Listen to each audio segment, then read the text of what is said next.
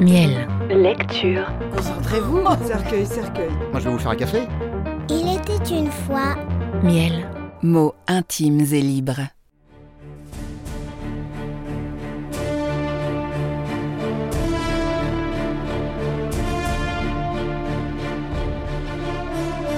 Le comte de Monte Cristo. Lu par Martin Amic. Chapitre 7 L'interrogatoire.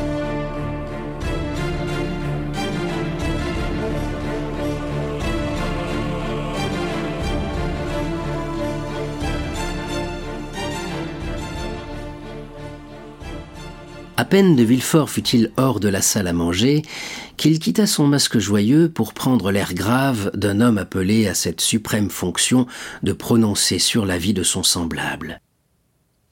Or, malgré la mobilité de sa physionomie, mobilité que le substitut avait, comme doit faire un habile acteur, plus d'une fois étudié devant sa glace, ce fut cette fois un travail pour lui que de froncer son sourcil et d'assombrir ses traits. En effet, à part le souvenir de cette ligne politique suivie par son père, et qui pouvait, s'il ne s'en éloignait complètement, faire dévier son avenir, Gérard de Villefort était en ce moment aussi heureux qu'il est donné à un homme de le devenir. Déjà riche par lui-même, il occupait à 27 ans une place élevée dans la magistrature, il épousait une jeune et belle personne qu'il aimait, non pas passionnément, mais avec raison, comme un substitut du procureur du roi peut aimer, et outre sa beauté, qui était remarquable, mademoiselle de Saint-Méran, sa fiancée, appartenait à une des familles les mieux en cours de l'époque. Et, outre l'influence de son père et de sa mère, qui, n'ayant point d'autre enfant, pouvaient la conserver tout entière à leur gendre, elle apportait encore à son mari une dot de cinquante mille écus, qui, grâce aux espérances, ce mot atroce inventé par les entremetteurs de mariage, pouvait s'augmenter un jour d'un héritage d'un demi-million. Tous ces éléments réunis composaient donc pour Villefort un total de félicité éblouissant, à ce point qu'il lui semblait voir des taches au soleil quand il avait longtemps regardé sa vie intérieure avec la vue de l'âme. À la porte, il trouva le commissaire de police qui l'attendait. La vue de l'homme noir le fit aussitôt retomber des hauteurs du troisième ciel sur la terre matérielle où nous marchons. Il composa son visage, comme nous l'avons dit, et s'approchant de l'officier de justice, Me voici, monsieur, lui dit-il, j'ai lu la lettre et vous avez bien fait d'arrêter cet homme. Maintenant, donnez-moi sur lui et sur la conspiration tous les détails que vous avez recueillis. De la conspiration, monsieur, nous ne savons rien encore. Tous les papiers saisis sur lui ont été enfermés en une seule liasse et déposés cachetés sur votre bureau. Quant au prévenu, vous l'avez vu par la lettre même qui le dénonce, c'est un nommé Edmond Dantès, second à bord du trois-mâts le Pharaon, faisant le commerce de coton avec Alexandrie et Smyrne et appartenant à la maison Morel et Fils de Marseille. Avant de servir dans la marine marchande, avait-il servi dans la marine militaire? Oh, oh non, monsieur, c'est un tout jeune homme. Quel âge? Dix-neuf ou vingt ans au plus.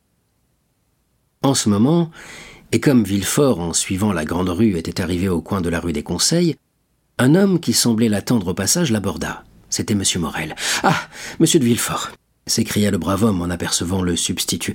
Je suis bien heureux de vous rencontrer. Imaginez-vous qu'on vient de commettre la méprise la plus étrange, la plus inouïe. On vient d'arrêter le second de mon bâtiment, Edmond Dantès. Je le sais, monsieur, dit Villefort, et je viens pour l'interroger. Oh, monsieur, continua Morel, emporté par son amitié pour le jeune homme. Vous ne connaissez pas celui qu'on accuse, et je le connais, moi. Imaginez-vous l'homme le plus doux, l'homme le plus probe, et j'oserais presque dire l'homme qui sait le mieux son état de toute la marine marchande. Oh, monsieur de Villefort, je vous le recommande bien sincèrement et de tout mon cœur. Villefort, comme on a pu le voir, appartenait au parti noble de la ville et Morel au parti plébéien. Le premier était royaliste ultra, le second était soupçonné de sourd bonapartisme. Villefort regarda dédaigneusement Morel et lui répondit avec froideur. Vous savez, monsieur, qu'on peut être doux dans la vie privée, probe dans ses relations commerciales, savant dans son état, et n'en être pas moins un grand coupable, politiquement parlant. Vous le savez, n'est-ce pas, monsieur? Et le magistrat appuya sur ces derniers mots, comme s'il en voulait faire l'application à l'armateur lui-même, tandis que son regard scrutateur semblait vouloir pénétrer jusqu'au fond du cœur de cet homme assez hardi d'intercéder pour un autre, quand il devait savoir que lui-même avait besoin d'indulgence.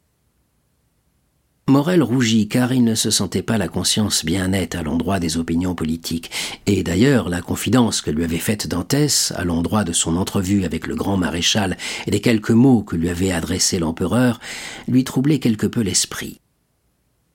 Il ajouta toutefois, avec l'accent du plus profond intérêt, Je vous en supplie, monsieur de Villefort, Soyez juste comme vous devez l'être, bon comme vous l'êtes toujours, et rendez-nous bien vite ce pauvre Dantès.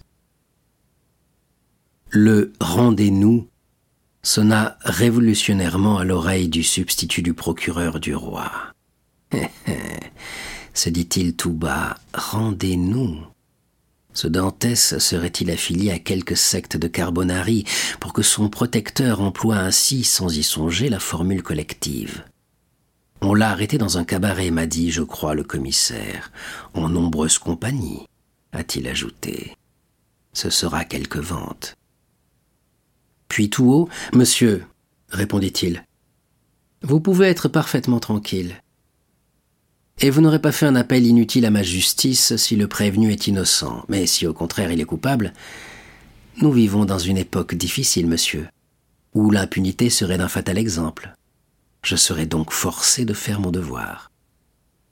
Et sur ce, comme il était arrivé à la porte de sa maison, adossée au palais de justice, il entra majestueusement, après avoir salué avec une politesse de glace le malheureux armateur qui resta comme pétrifié à la place où l'avait quitté Villefort.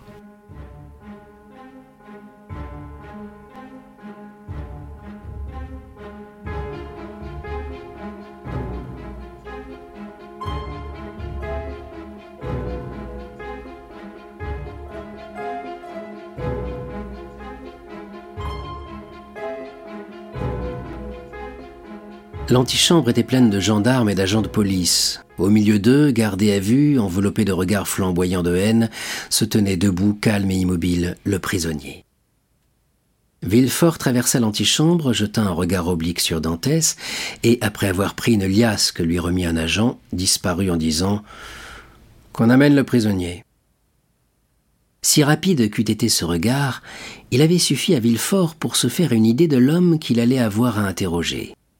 Il avait reconnu l'intelligence dans ce front large et ouvert, le courage dans cet œil fixe et ce sourcil froncé, et la franchise dans ses lèvres épaisses et à demi ouvertes qui laissaient voir une double rangée de dents blanches comme l'ivoire.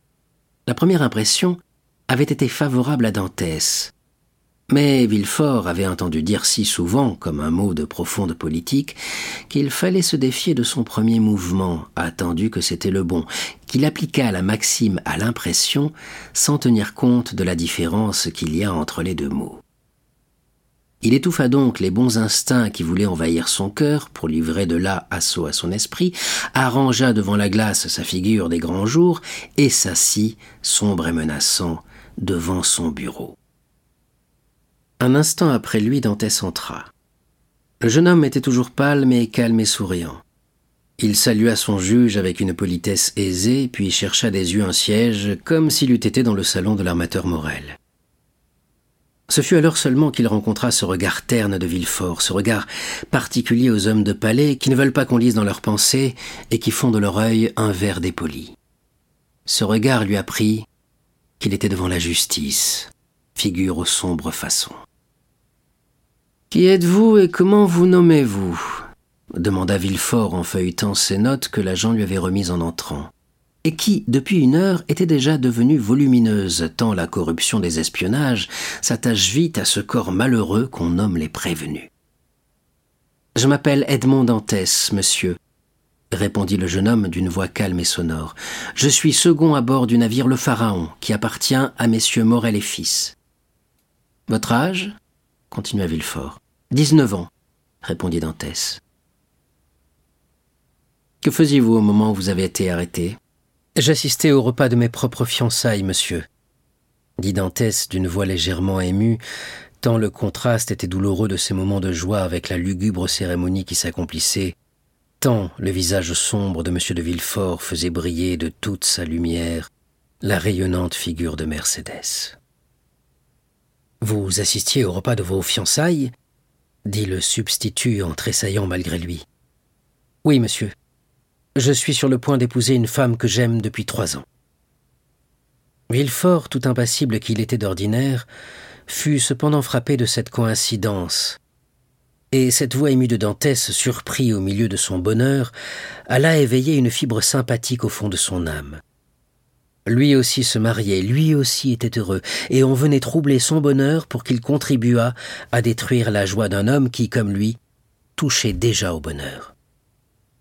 Ce rapprochement philosophique, pensa-t-il, fera grand effet à mon retour dans le salon de M. de Saint-Méran, et il arrangea d'avance dans son esprit, et pendant que Dantès attendait de nouvelles questions, les mots antithétiques à l'aide desquels les orateurs construisent ces phrases ambitieuses d'applaudissements qui parfois font croire à une véritable éloquence. Lorsque son petit speech intérieur fut arrangé, Villefort sourit à son effet, et, revenant à Dantès, Continuez, monsieur, dit-il. Que voulez-vous que je continue? D'éclairer la justice. Que la justice me dise sur quel point elle veut être éclairée, et je lui dirai tout ce que je sais. Seulement, ajouta-t-il à son tour avec un sourire, je la préviens que je ne sais pas grand-chose. Avez-vous servi sous l'usurpateur?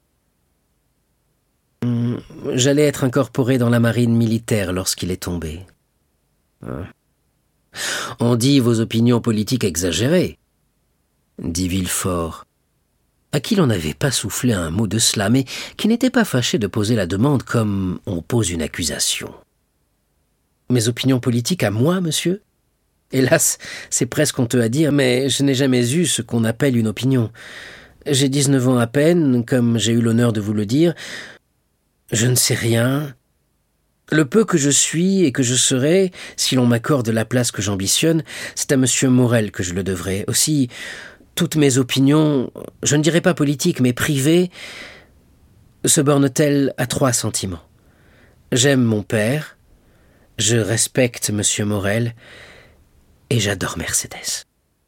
Voilà, monsieur, tout ce que je puis dire à la justice. Vous voyez que c'est peu intéressant pour elle. À mesure que Dantès parlait, Villefort regardait son visage à la fois si doux et si ouvert, et se sentait revenir à la mémoire les paroles de René, qui, sans le connaître, lui avait demandé son indulgence pour le prévenu. Avec l'habitude qu'avait déjà le substitut du crime et des criminels, il voyait à chaque parole de Dantès surgir la preuve de son innocence. En effet, ce jeune homme, on pourrait presque dire cet enfant, simple, naturel, éloquent, de cette éloquence du cœur qu'on ne trouve jamais quand on la cherche, plein d'affection pour tous, parce qu'il était heureux et que le bonheur rend bon les méchants eux-mêmes, versait jusque sur son juge la douce affabilité qui débordait de son cœur. Edmond n'avait dans le regard, dans la voix, dans le geste, tout rude et tout sévère qu'avait été Villefort envers lui, que caresse et bonté pour celui qui l'interrogeait. Par Dieu, se dit Villefort, voici un charmant garçon, et je n'aurai pas grand-peine, je l'espère, à me faire bien venir de René en accomplissant la première recommandation qu'elle m'a faite. Cela me vaudra un bon serment demain devant tout le monde et un charmant baiser dans un coin. Et à cette douce espérance, la figure de Villefort s'épanouit, de sorte que lorsqu'il reporta ses regards de sa pensée à Dantès, Dantès, qui avait suivi tous les mouvements de physionomie de son juge, souriait comme sa pensée. Monsieur, dit Villefort, vous connaissez-vous quelques ennemis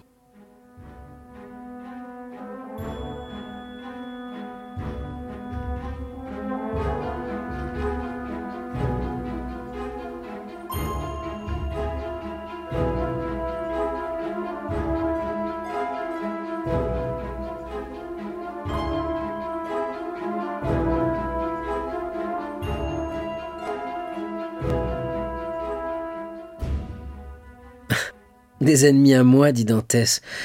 J'ai le bonheur d'être trop peu de choses pour que ma position m'en ait fait. Quant à mon caractère, un peu vif peut-être, j'ai toujours essayé de l'adoucir envers mes subordonnés. J'ai dix à douze matelots sous mes ordres. Qu'on les interroge, monsieur. Et ils vous diront qu'ils m'aiment et me respectent, non pas comme un père, je suis trop jeune pour cela, mais comme un frère aîné.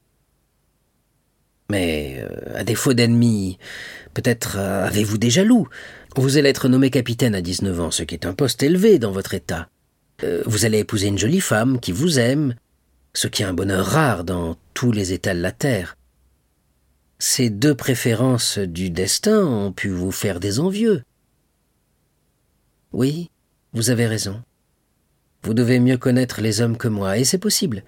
Mais si ces envieux devaient être parmi mes amis, je vous avoue que j'aime mieux ne pas les connaître pour ne point être forcé de les haïr. Vous avez tort, monsieur. Il faut toujours autant que possible voir clair autour de soi, et en vérité, vous me paraissez un si digne jeune homme que je vais m'écarter pour vous des règles ordinaires de la justice et vous aider à faire jaillir la lumière en vous communiquant la dénonciation qui vous amène devant moi. Voici le papier accusateur. Reconnaissez-vous l'écriture et Villefort tira la lettre de sa poche et la présenta à Dantès. Dantès regarda et lut.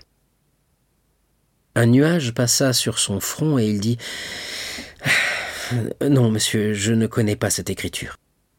Elle est déguisée, et cependant, elle est d'une forme assez franche, en tout cas, c'est une main habile qui l'a tracée.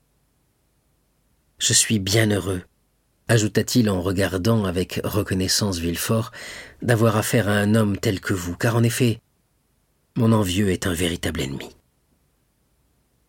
Et à l'éclair qui passa dans les yeux du jeune homme, en prononçant ces paroles, Villefort put distinguer tout ce qu'il y avait de violente énergie cachée sous cette première douceur. Et maintenant, voyons, dit le substitut, répondez-moi franchement, monsieur. Non pas comme un prévenu à son juge, mais comme un homme dans une fausse position répond à un autre homme qui s'intéresse à lui. Qu'y a-t-il de vrai dans cette accusation anonyme? Et Villefort jeta avec dégoût sur le bureau la lettre que Dantès venait de lui rendre. Ah, Tout est rien, monsieur. Et voici la vérité pure.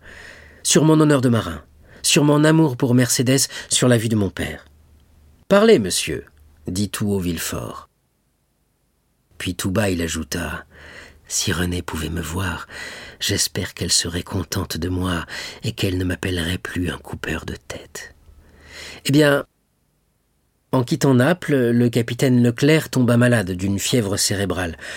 Comme nous n'avions pas de médecin à bord et qu'il ne voulut relâcher sur aucun point de la côte, pressé qu'il était de se rendre à l'île d'Elbe, sa maladie empira au point que, vers la fin du troisième jour, sentant qu'il allait mourir, il m'appela près de lui. Mon cher Dantès, me dit-il, jurez-moi sur votre honneur de faire ce que je vais vous dire. Il y va des plus hauts intérêts. Je vous le jure, lui répondis-je. Eh bien, comme après ma mort le commandement du navire vous appartient, en qualité de second, vous prendrez ce commandement, vous mettrez le cap sur l'île d'Elbe, vous débarquerez à Porto Ferraggio, vous demanderez le grand maréchal, vous lui remettrez cette lettre, Peut-être alors vous remettra-t-on une autre lettre et vous chargera-t-on de quelques missions. Cette mission m'était réservée, Dantès, vous l'accomplirez à ma place, et tout l'honneur en sera pour vous. Je le ferai, capitaine, mais peut-être n'arrive-t-on pas si facilement que vous le pensez près du grand maréchal. Voici une bague que vous lui ferez parvenir, dit le capitaine, et qui lèvera toutes les difficultés. Et à ces mots, il me remit une bague. Il était temps, deux heures après, le délire le prit. Le lendemain, il était mort. Et que fîtes-vous alors? Ce que je devais faire, monsieur. Ce que tout autre aurait fait à ma place. En tout cas, les prières d'un mourant sont sacrées. Mais chez les marins, les prières d'un supérieur sont des ordres que l'on doit accomplir. Je fis donc voile vers l'île d'Elbe, où j'arrivai le lendemain, je consignai tout le monde à bord, et je descendis seul à terre. Comme je l'avais prévu, on fit quelques difficultés pour m'introduire près du grand maréchal, mais je lui envoyai la bague qui devait servir de signe de reconnaissance, et toutes les portes s'ouvrirent devant moi. Il me reçut, m'interrogea sur les dernières circonstances de la mort du malheureux Leclerc, et comme celui-ci l'avait prévu, il me remit une lettre qu'il me chargea de porter en personne à Paris. Je le lui promis, car c'était accomplir les dernières volontés de mon capitaine. Je descendis à terre, je réglai rapidement toutes les affaires à bord, puis je courus voir ma fiancée que je retrouvai plus belle et plus aimante que jamais. Grâce à M. Morel, nous passâmes par-dessus toutes les difficultés ecclésiastiques et, enfin, monsieur, j'assistais, comme je vous l'ai dit, au repas de mes fiançailles. J'allais me marier dans une heure et je comptais partir demain pour Paris. Lorsque, sur cette dénonciation, que vous paraissez mépriser autant que moi, je fus arrêté. Oui, oui, murmura Villefort. Tout cela me paraît être la vérité, et si vous êtes coupable, c'est imprudence. Encore cette imprudence était-elle légitimée par les ordres de votre capitaine?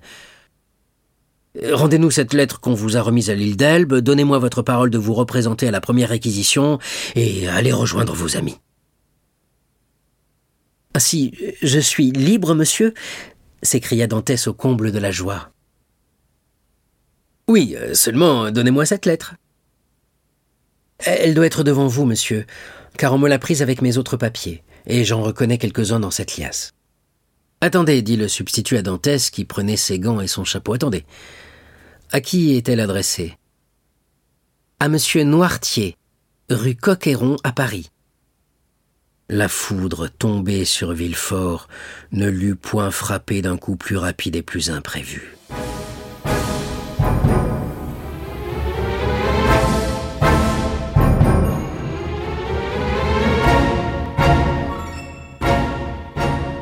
Il retomba sur son fauteuil, d'où il s'était levé à demi pour atteindre la liasse de papier saisie sur Dantès.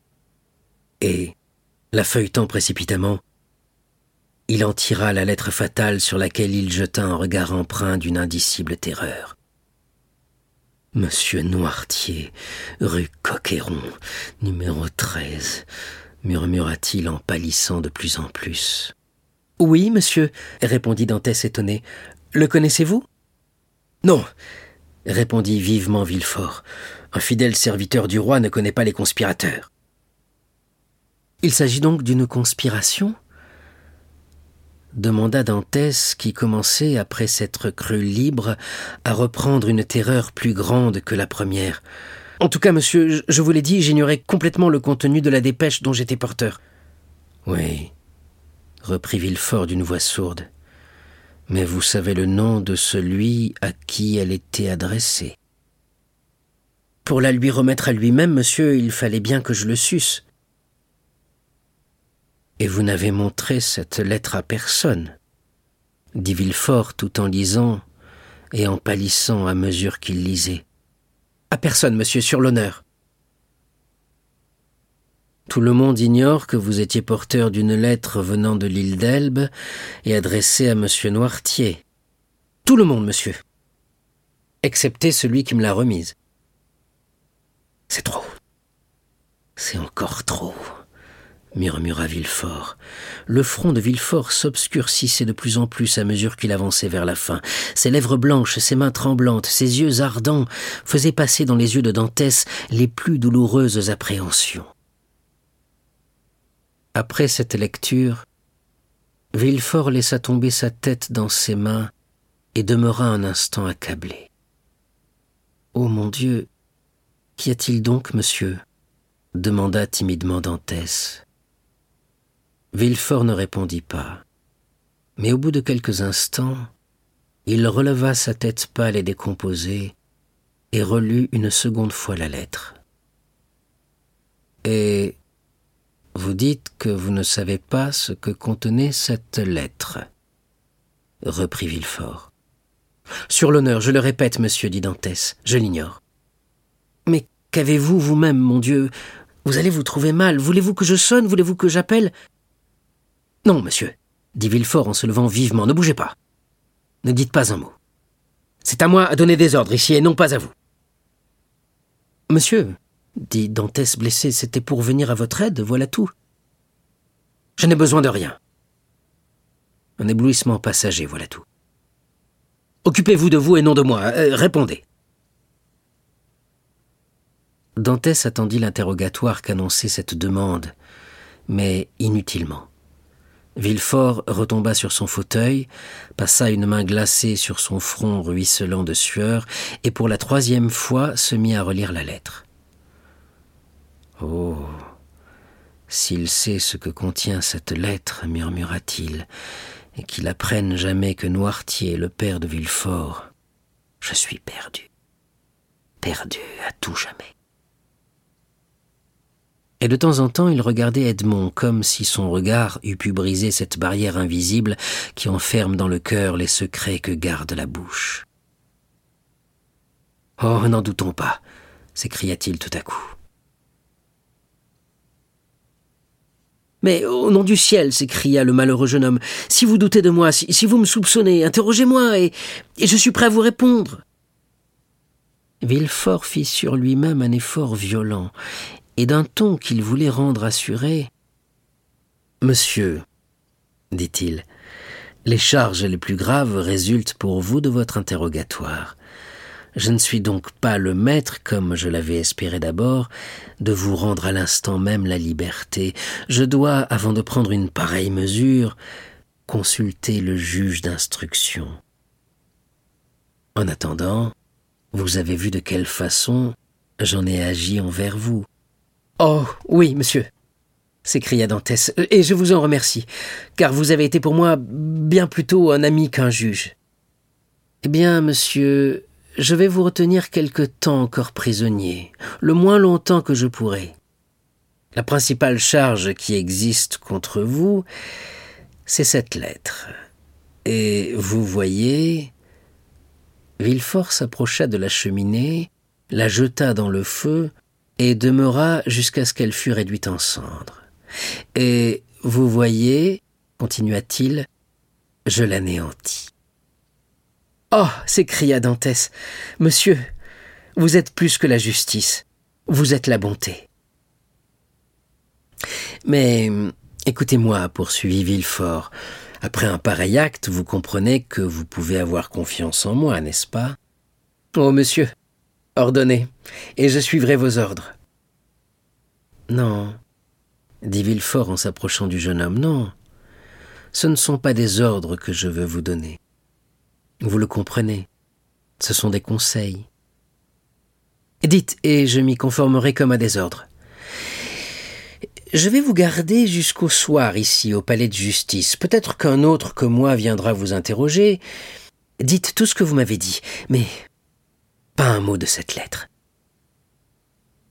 Je vous le promets, monsieur. C'était Villefort qui semblait supplier. C'était le prévenu qui rassurait le juge.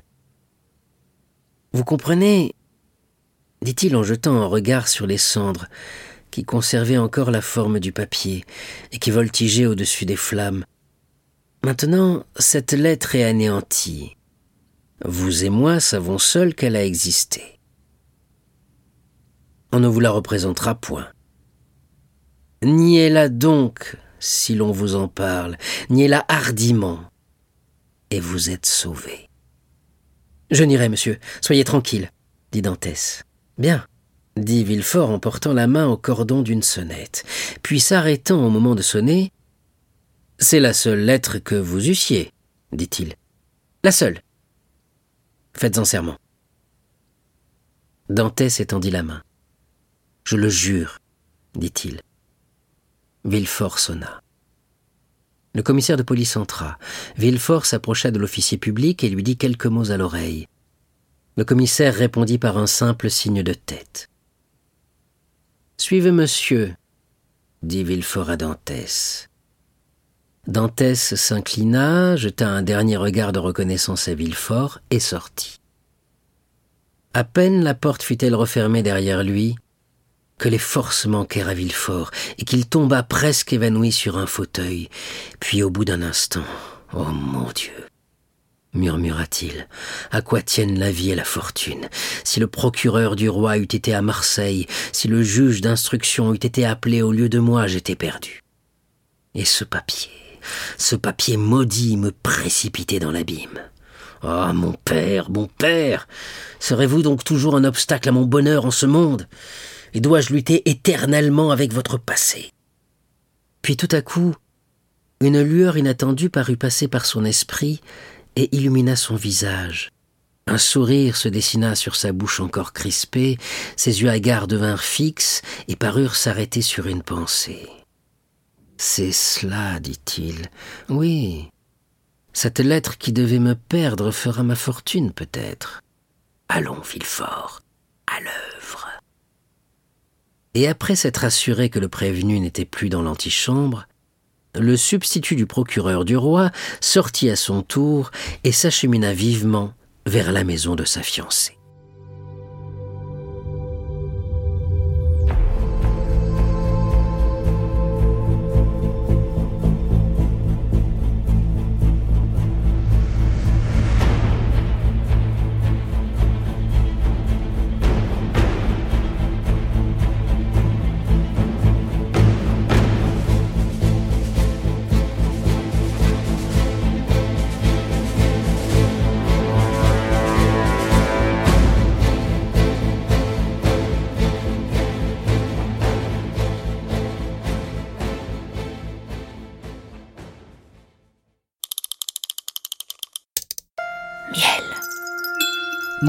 Et libres.